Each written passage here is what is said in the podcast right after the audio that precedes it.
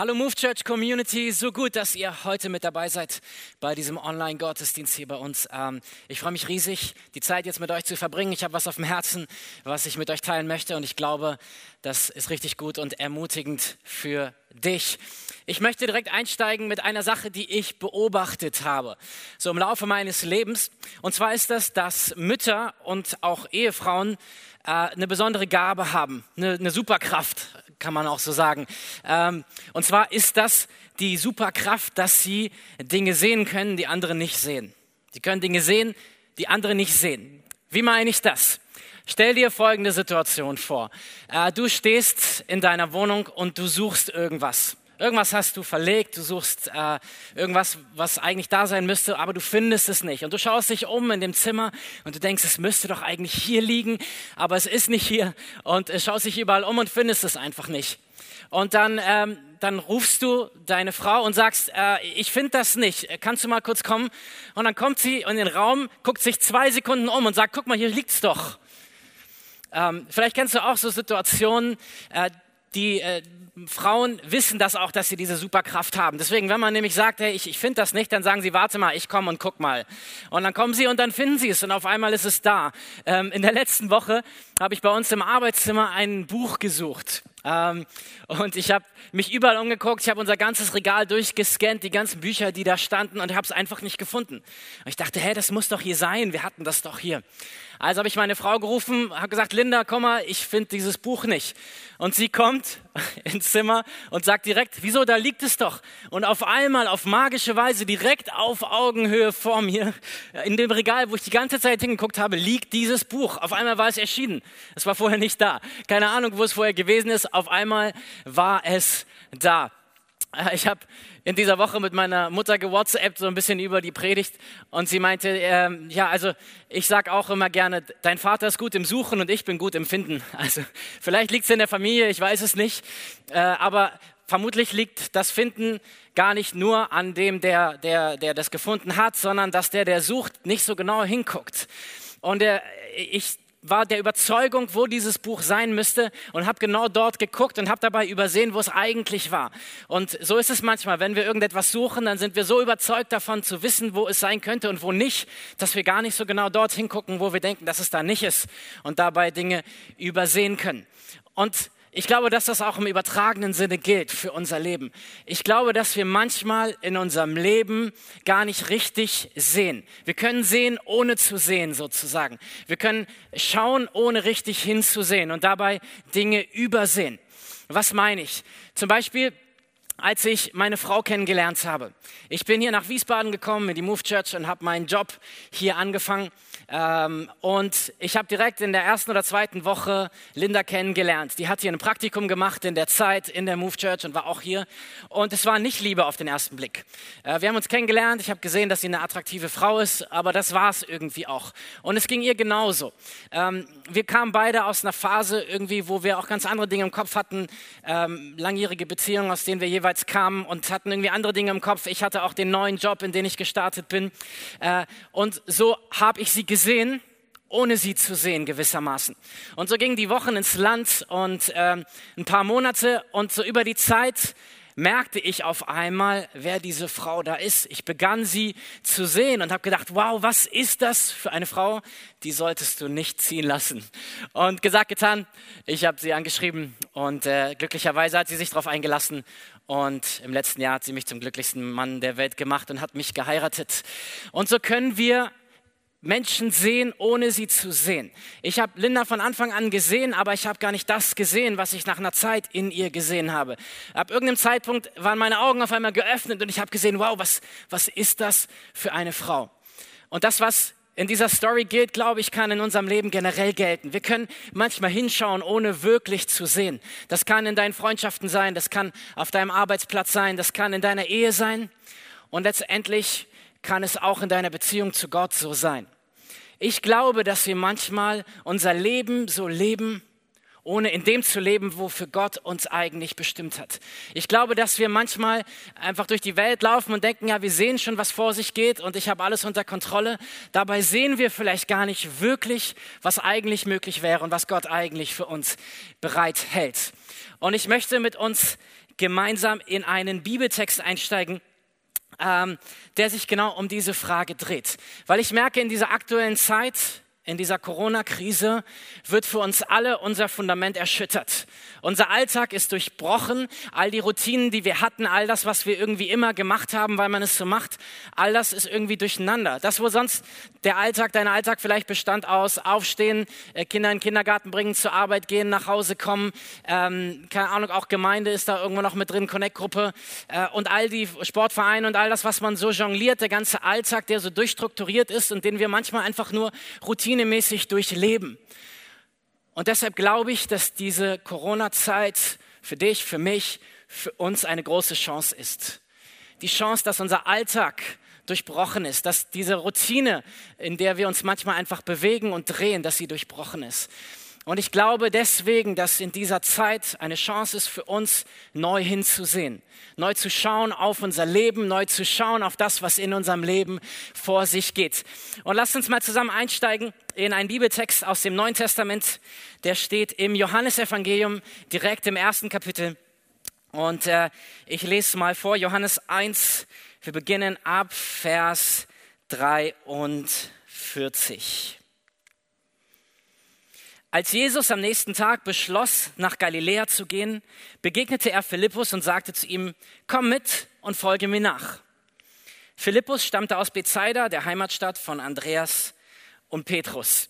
Kurze Unterbrechung. Der Kontext ist folgender. Jesus ist unterwegs im Süden von Israel, so rund ums Tote Meer, am Fluss Jordan. Er ist dort gerade getauft worden und war in der Wüste 40 Tage. Und es ist der Start von seinem öffentlichen Wirken.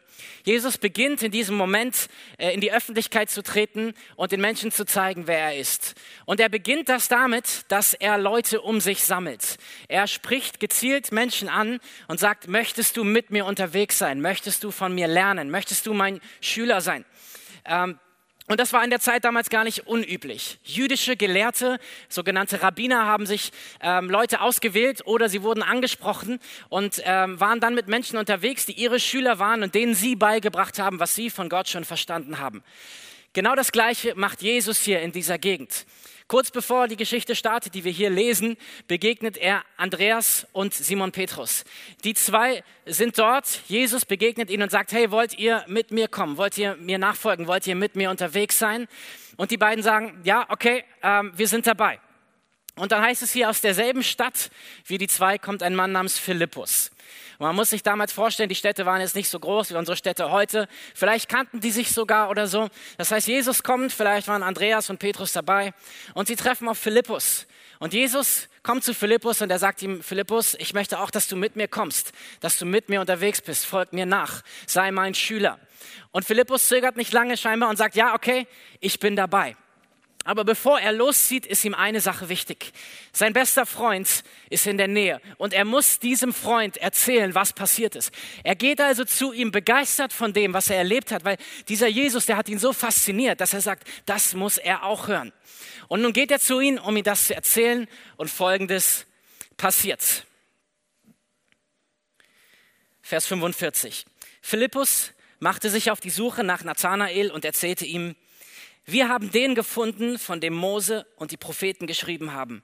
Es ist Jesus, der Sohn von Josef aus Nazareth. Aus Nazareth, rief Nathanael aus. Kann denn aus Nazareth etwas Gutes kommen? Philippus antwortete, komm mit und überzeug dich selbst. Philippus ist so begeistert, dass er sofort rennt zu seinem Freund und sagt, pass auf, ich muss dir erzählen, was ich erlebt habe. Das ist dieser Mann, dieser Jesus und er ist der, auf den wir die ganze Zeit schon gewartet haben. Er ist der, von dem Mose und die Propheten geredet haben. Was heißt das? Er ist der, von dem die jüdischen Schriften vorausgesagt haben, dass er kommen würde. Die Juden zu der Zeit von Jesus haben erwartet, dass ein Messias kommt, ein Retter, ein König für Israel, jemand, der die, die Geschichte des Landes auf ein neues Level hebt, Jemand, der, der Gott dem Volk wieder ganz nahe bringt. Und sie studieren in den Schriften, in den Büchern Mose, in den Prophetenbüchern, um rauszufinden, wie wird dieser Messias sein. Und scheinbar ist es auch bei Philippus und Nathanael so. Sie haben das studiert und sie suchen und warten auf diesen Messias. Und Philippus erkennt, dieser Jesus, der ist der, auf den ich gewartet habe. Und er ist so begeistert, dass er zu Nathanael rennt und ihm das erzählt und sagt, ich muss dir was erzählen, da ist dieser Jesus, er ist der, auf den wir gewartet haben. Und was sagt Nathanael? Ja, was kann aus Nazareth schon Gutes kommen? Was, was für eine Euphoriebremse, oder? Ich meine, so Situationen kennen wir vielleicht alle. Du bist begeistert von irgendwas und du gehst zu deinem Freund, zu deinem Ehepartner, zu irgendwem anders und erzählst der Person das. Und du bist so begeistert und sie reagiert voll nüchtern und ist nicht so begeistert wie du. Du denkst so, freu dich doch, das ist doch cool. Du möchtest die Person schütteln und sagen, ey, ist das nicht genial, was da passiert ist? Ähm, und genauso geht es hier Philippus, davon bin ich überzeugt. Er ist, er ist selber so Feuer und Flamme, dass er zu ihm geht, ihm das erzählt und alles, was er bekommt, ist so eine Abfuhr. Ja, also, was kann aus Nazareth schon Gutes kommen, oder? Ähm, und um zu verstehen, was Nathanael hier eigentlich sagt, ähm, müssen wir ein bisschen Kontext wissen. Nathanael kommt aus Kana aus Kana, der Stadt, äh, wo Jesus dann Wasser zu Wein verwandeln wird, kurz danach. Auch eine Stadt im Norden von Israel. Ähm, Philippus und er kennen sich offensichtlich von da, ähm, aus ihren Heimatstädten sind sie befreundet.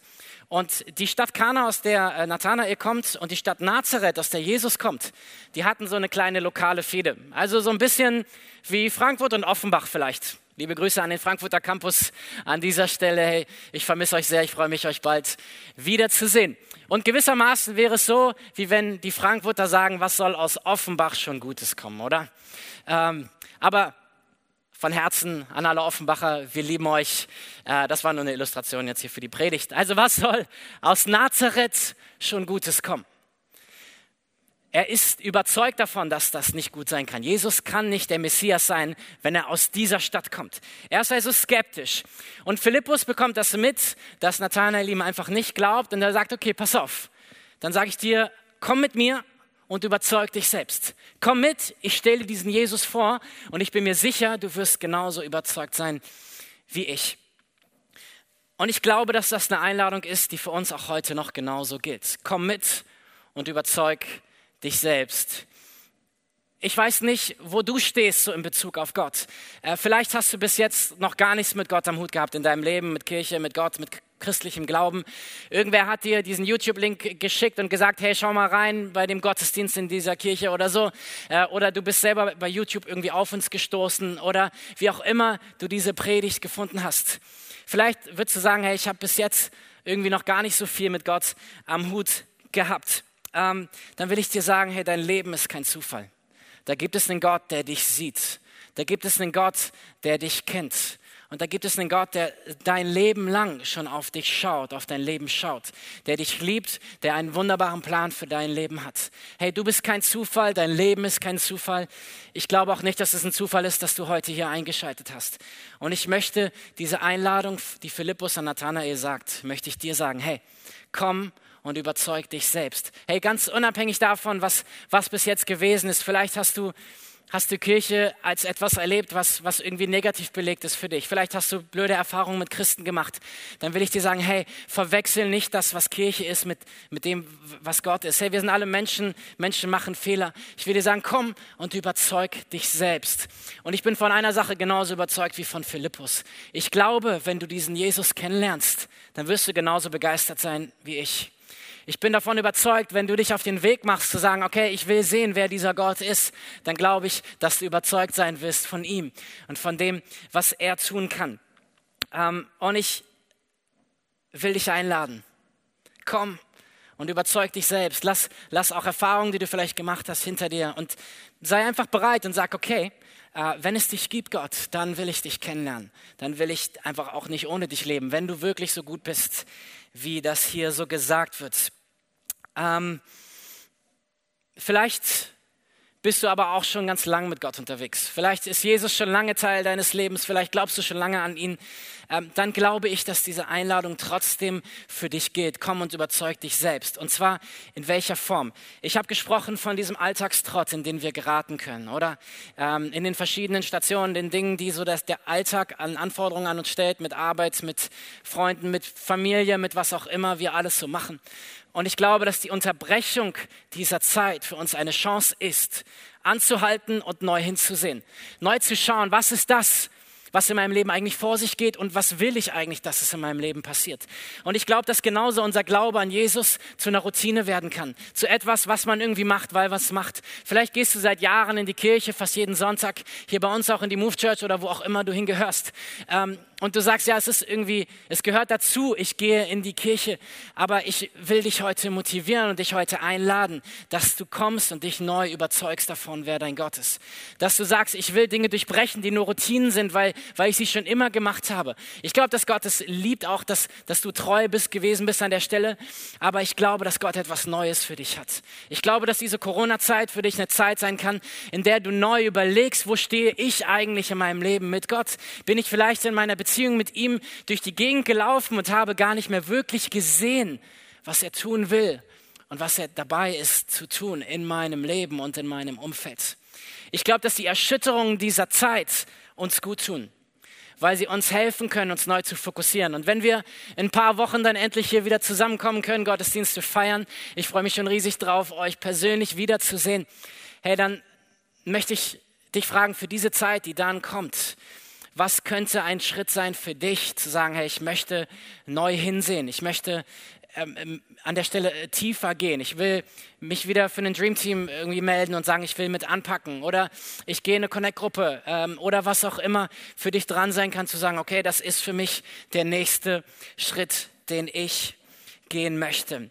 Komm und überzeug dich selbst davon, wer er ist. Komm und überzeug dich selbst von dem, was er in deinem Leben tun kann und tun möchte. So ganz neu in dieser, in dieser unsicheren Zeit. Die Einladung gilt, also ganz egal, ob du schon was mit Gott am Hut hast oder noch nicht.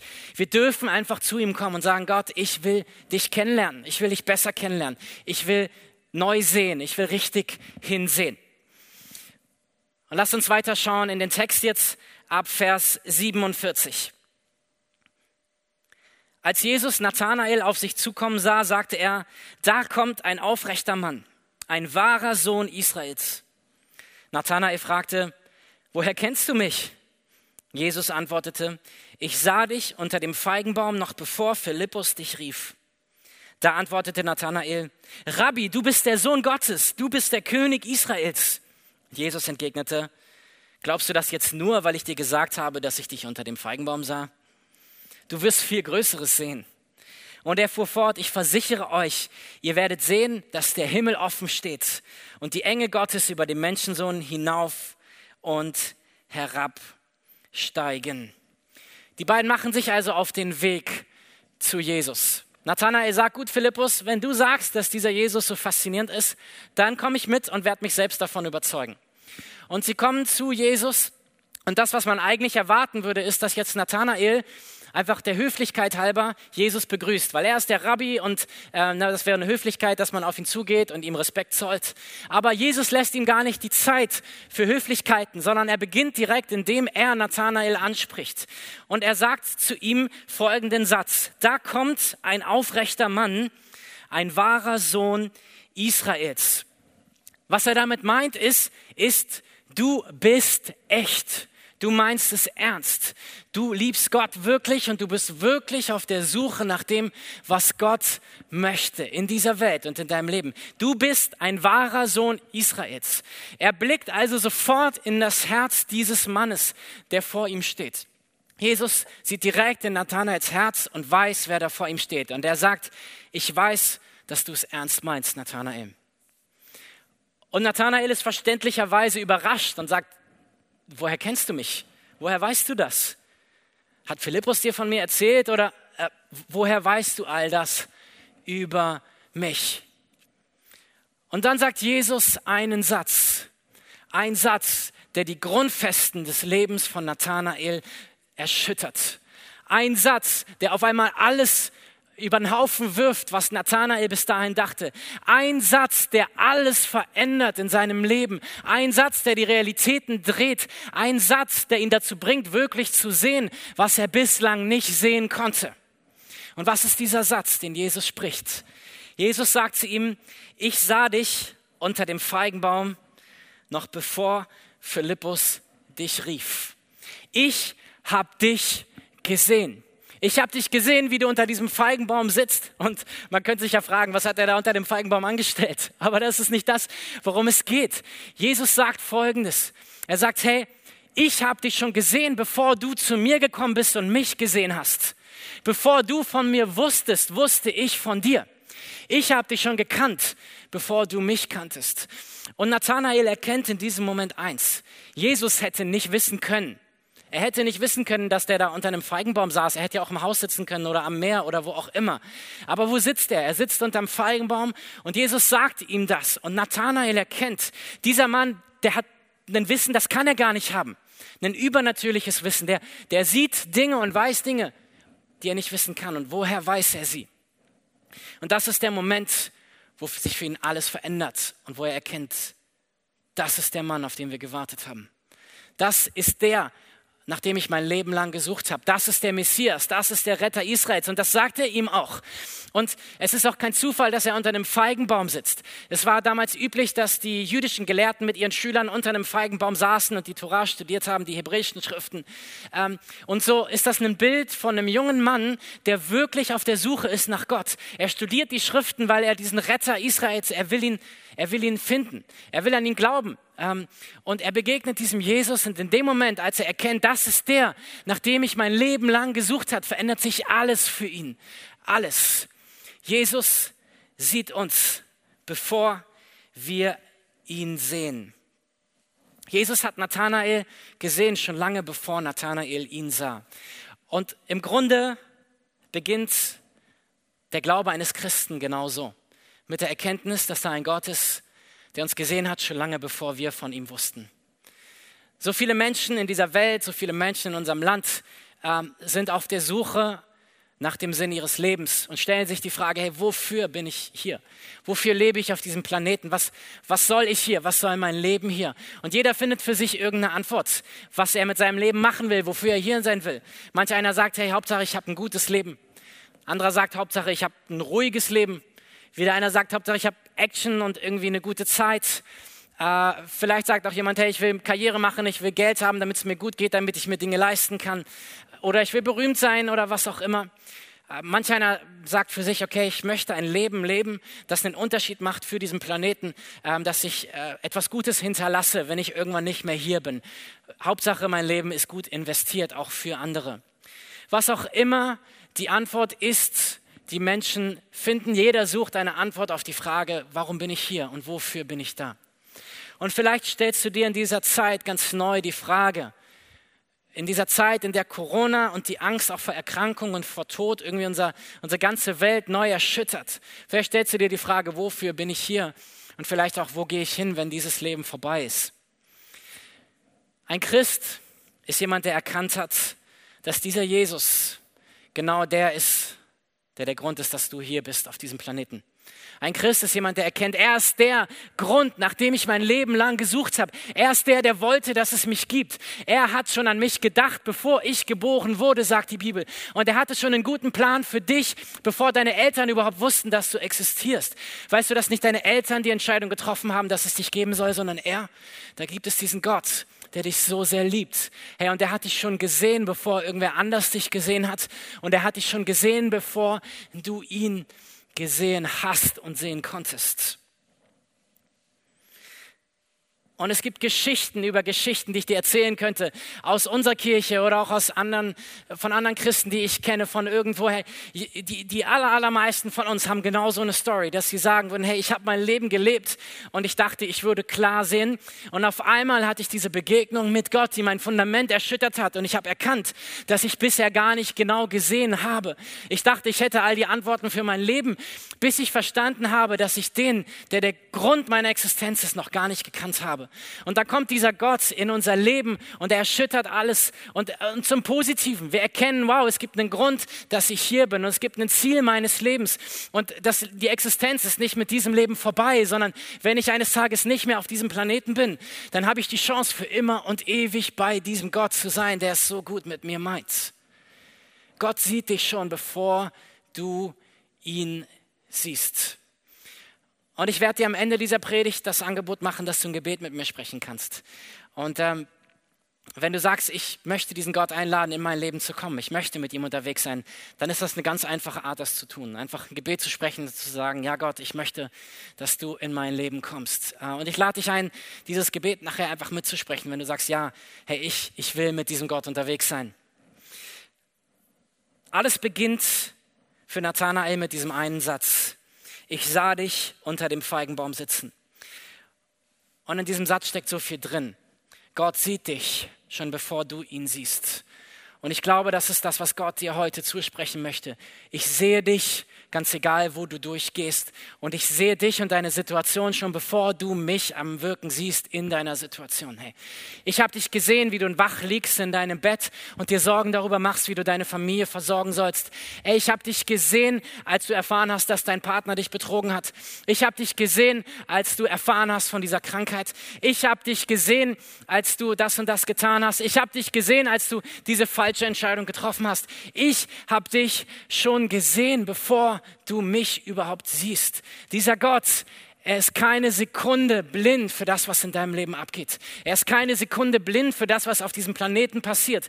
Und auch wenn diese Welt gerade erschüttert wird, er ist nicht erschüttert, weil er sieht, weil er in Kontrolle ist und weil er gut ist. Und es gibt eine Geschichte in der Bibel im Alten Testament, die das für mich auf eine ganz tolle Art und Weise illustriert. Es ist die Geschichte einer Frau namens Hagar. Hagar war die Dienerin von Sarah. Sarah hat man vielleicht schon mal gehört, den Namen Sarah ist die Frau von Abraham. Abraham und Sarah hatten von Gott ein Versprechen bekommen. Das Versprechen war, ihr werdet Nachkommen bekommen und aus diesen Nachkommen entsteht ein ganzes neues Volk und es werden unzählbar viele sein. Es gab nur ein Problem. Die beiden waren alt und hatten noch kein Kind. Also überlegen Sie sich Folgendes. Sarah sagt zu Abraham, pass auf, wenn wir keine Kinder kriegen können, dann nimm jetzt meine, meine Dienerin Hagar und zeug mit ihr ein Kind. Dann hast du wenigstens Nachkommen gezeugt. Gesagt, getan. Hagar wird schwanger äh, mit einem Jungen. Und ähm, eines passiert dann. Als Hagar mitbekommt, dass sie schwanger ist, beginnt sie sich so ein bisschen überheblich und schlecht zu verhalten Sarah gegenüber. So nach dem Motto, hey, ich bin schwanger und du nicht. Äh, und sie, sie macht sie eigentlich fertig damit. Und Sarah ist hat ja die Herrin und lässt sich das nicht gefallen und beginnt Hagar zu mobben eigentlich, schlecht zu behandeln, sie zu misshandeln, bis zu dem Punkt, dass Hagar das nicht mehr aushält, in die Wüste flieht, sich an einen Brunnen setzt, zusammenbricht und nicht mehr weiter weiß. Und so ist sie in einer Situation, die sie vielleicht zum Teil selbst verursacht hat, aber trotzdem irgendwie Opfer der Umstände ist, für die sie auch nichts kann, zu großen Teilen. Und sie sitzt dort mitten in der Wüste, in der Trockenheit, an diesem Brunnen und sie fragt sich, schwanger mit einem Kind, wie soll ich für mein Kind sorgen? Wo soll ich hingehen? Was soll ich jetzt tun? Und in dieser Situation begegnet Gott ihr. Er schickt einen Engel und dieser Engel sagt ihr Folgendes. Er sagt, Hagar, ich möchte, dass du zurückgehst zu Sarah. Und ich möchte, dass du dich ihr unterordnest und ich möchte, dass du ihr dienst. Äh, wie du dich ihr gegenüber verhalten hast, war nicht cool. Hey, geh zu ihr und vertrau mir. Wenn du das machst, dann wirst du erleben, wie ich dich segne, wie ich deine Familie segne, deine Nachkommen segne. Doch in zukünftigen Generationen wird man dich kennen. Gesagt, getan, sie geht zurück. Und sie sagt eine Sache über diesen Moment am Brunnen. Und das ist ein, ein Vers, den ich euch vorlesen möchte aus 1. Mose 16, Vers 13. Da sagt sie folgendes. Dann nannte Hagar den Herrn, der zu ihr gesprochen hatte, El Roi. Denn sie sagte, ich habe den gesehen, der mich sieht. Ich habe den gesehen, der mich sieht. El Roi ist hebräisch und heißt auf Deutsch, der Gott, der mich sieht. Und sie erkennt, es gibt eine Situation in meinem Leben, ich habe missgebaut, andere haben missgebaut, das Leben ist gerade an einem Tiefpunkt und Gott ist da. Er sieht mich. Er ist der Gott, der mich sieht. Er hat mich die ganze Zeit im Blick gehabt und nicht nur sieht er mich, wo ich jetzt bin, sondern er hat eine Perspektive für mich über diesen Punkt hinaus, die so groß ist und die so hoffnungsvoll ist, dass sie größer ist als alles, was ich mir erträumen konnte. Das ist dieser Gott, der mich sieht. Was auch immer die Situation ist, durch die du gerade gehst in deinem Leben, hey, was auch immer dich gerade herausfordert, ich will dir sagen, da ist dieser Gott, der dich sieht. Da ist dieser Gott, der eine Perspektive für dich hat. Da ist dieser Gott, der, der dir zeigen will, wie sein Blick auf dein Leben ist, sodass du neu sehen kannst. Und ganz egal, ob du in der Wüste am Brunnen sitzt und nicht weiter weißt oder ob du unterm Feigenbaum sitzt und es dir gut gehen lässt und eigentlich gar nicht so viele Probleme hast, hey, wo auch immer du bist mit deinem Leben, Gott ist da, er sieht dich, er hat Perspektive für dich und für dein Leben. Er hat dich nie vergessen und er hat dich nie verlassen. Und selbst da, wo du Gott den Rücken zugekehrt hast, selbst da, wo du enttäuscht warst, wo du gesagt hast, das brauche ich nicht, er hat sich nie von dir abgewendet.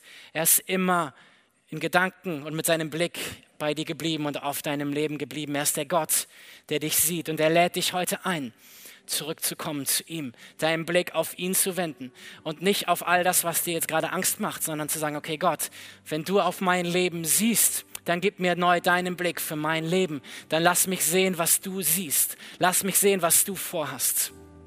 Er ist der Gott, der dich sieht.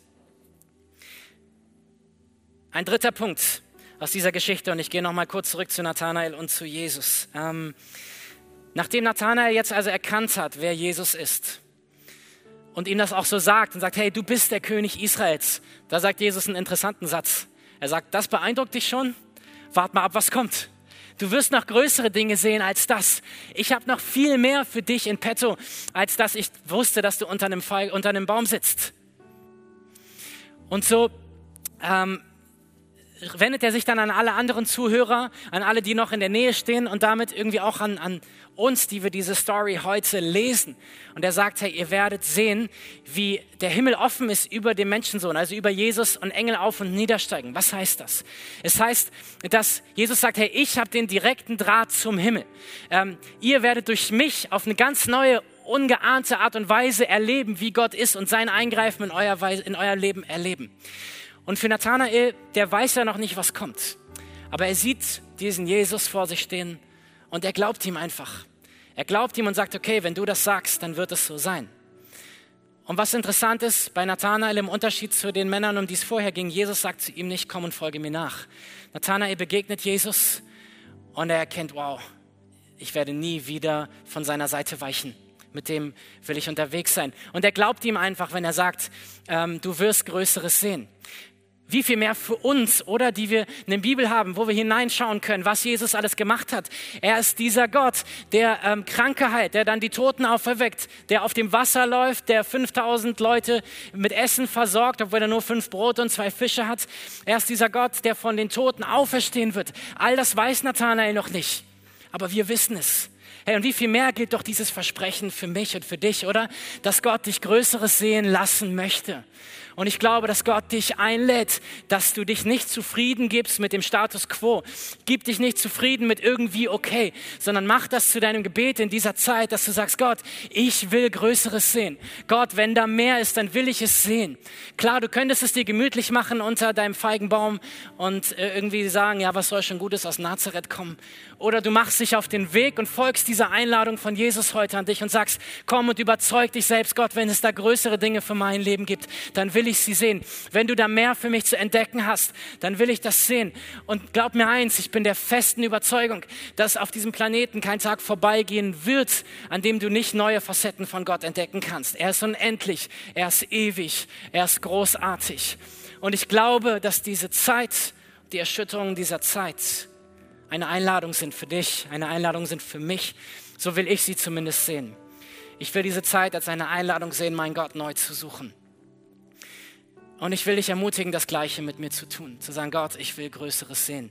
Bau dir in deinen Alltag, den du jetzt vielleicht neu gestaltest, gerade Zeiten ein, in denen du mit deinem Gott redest und auf ihn hörst. Bau dir Zeiten ein, in denen du in der Bibel liest, Und das ganz egal, ob du mit Gott schon was am Hut hast oder nicht. Hey, schnapp dir einfach mal eine Bibel. Du kannst ja auch die YouVersion-App runterladen. Das ist eine kostenlose Bibel. Oder du schaust ins Internet. Lies einfach rein. Du wirst sehen, wer Jesus ist und was er getan hat und was er auch für dein Leben tun möchte. Hey. Ähm, aber auch für uns andere. Hey, selbst wenn du denkst, ich habe das alles schon gesehen, ich habe das alles schon gelesen. Ich glaube, dass wir auch in der Bibel manchmal hingesehen haben, ohne zu sehen.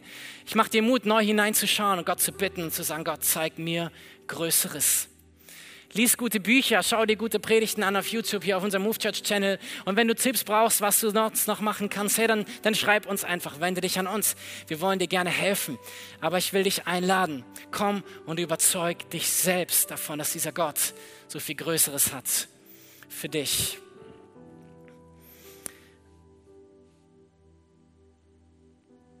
Ich glaube, wenn wir diesen Weg einschlagen, dann kann das das Fundament unseres Lebens erschüttern. Ich glaube, wenn Gott uns neu die Dinge aus seiner Perspektive zeigt, wenn wir anfangen, Dinge zu sehen, wie er sie sieht, dann verändert das etwas in unserem Leben. Aber auf eine ganz positive Art und Weise. Wir werden anfangen, uns selbst und andere und das Leben mit anderen Augen zu sehen. Und wir werden anfangen, Dinge zu sehen in unserem Leben, die andere vielleicht schon längst gesehen haben, die wir selber nur nicht gesehen haben. Ich glaube, dass es uns gut tut, Gott zu bitten, zu sagen, Gott, ich will neu sehen und ich will diese Zeit dafür nutzen. Ich möchte diese Predigt beenden, indem ich noch für dich bete. Als erstes habe ich gesagt, dass ich ein Gebet mit dir sprechen möchte, wenn du sagst, hey, ich habe mit diesem Gott bislang noch nichts am Hut gehabt. Ähm, ich bin jetzt irgendwie nicht gläubig gewesen oder so, aber ich merke, hey, das ist etwas, das spricht in mein Leben. Ich will diesen Gott kennenlernen. Folgendes ist die Story. Jesus ist in diese Welt gekommen, um für dich zu sterben. Er ist Mensch geworden. Gott wird Mensch in Jesus. Er lässt sich an ein Kreuz nageln, weil du und ich, weil wir es nicht hinbekommen. Hey, da ist ein Gott, der perfekt ist und keiner von uns wäre gut genug für ihn. Keiner von uns hätte verdient, äh, vor ihn zu kommen, egal wie gut er ist, ey, weil, er, weil er ist perfekt. Und weil er das weiß, schafft er selber einen Ausweg. Er kommt selbst in diese Welt, in Jesus.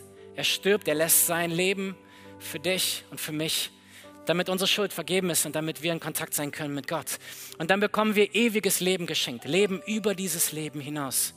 Du kannst Gott in diesem Leben erfahren, du kannst ihn kennenlernen, er ist real erfahrbar und du kannst in diesem Leben schon diese Entscheidung treffen, die über dein Leben hinausgeht. Dass du weißt, selbst wenn mein Leben vorbei ist, wer von uns weiß schon noch, wie lange er zu leben hat, aber selbst wenn dieses Leben vorbei ist, dann weiß ich, wo ich hingehe.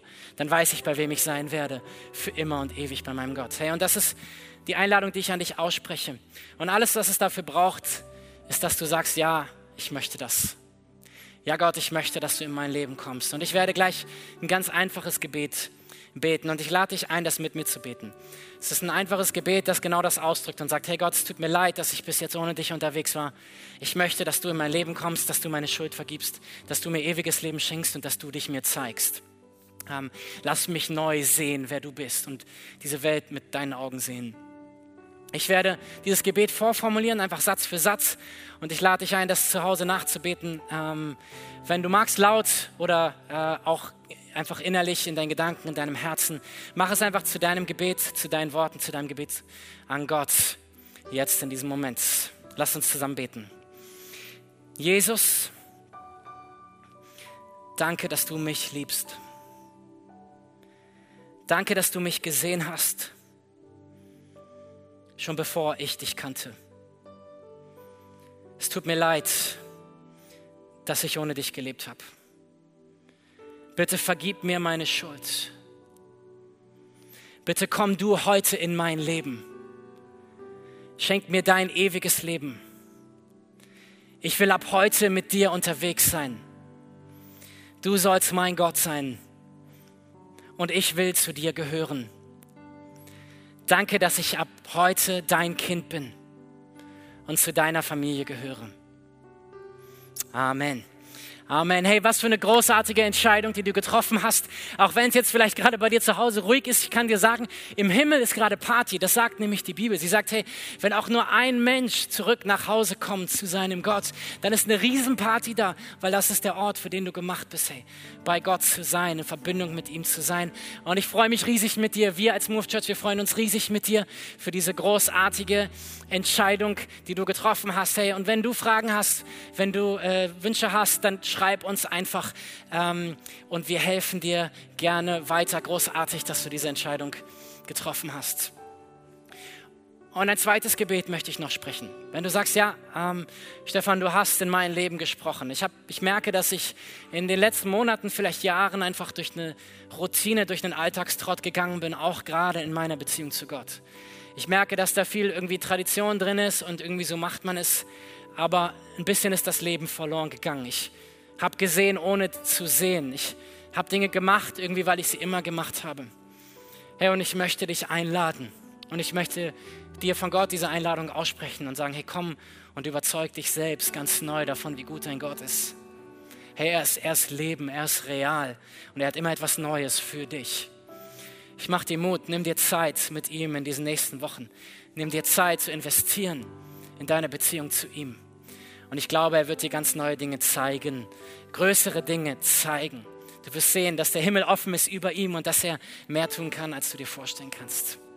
Wenn es dir so geht und du sagst, ja, ich möchte diese Entscheidung jetzt treffen, ich möchte in den nächsten Wochen mir wirklich Zeit nehmen, auch mehr Zeit wieder mit Gott verbringen und ihn neu zu sehen, dann möchte ich auch für dich beten. Und wenn es dir so geht, dann leg einfach mal zu Hause, ähm, da wo du bist, äh, deine Hand auf dein Herz und ich möchte von hier aus für dich beten.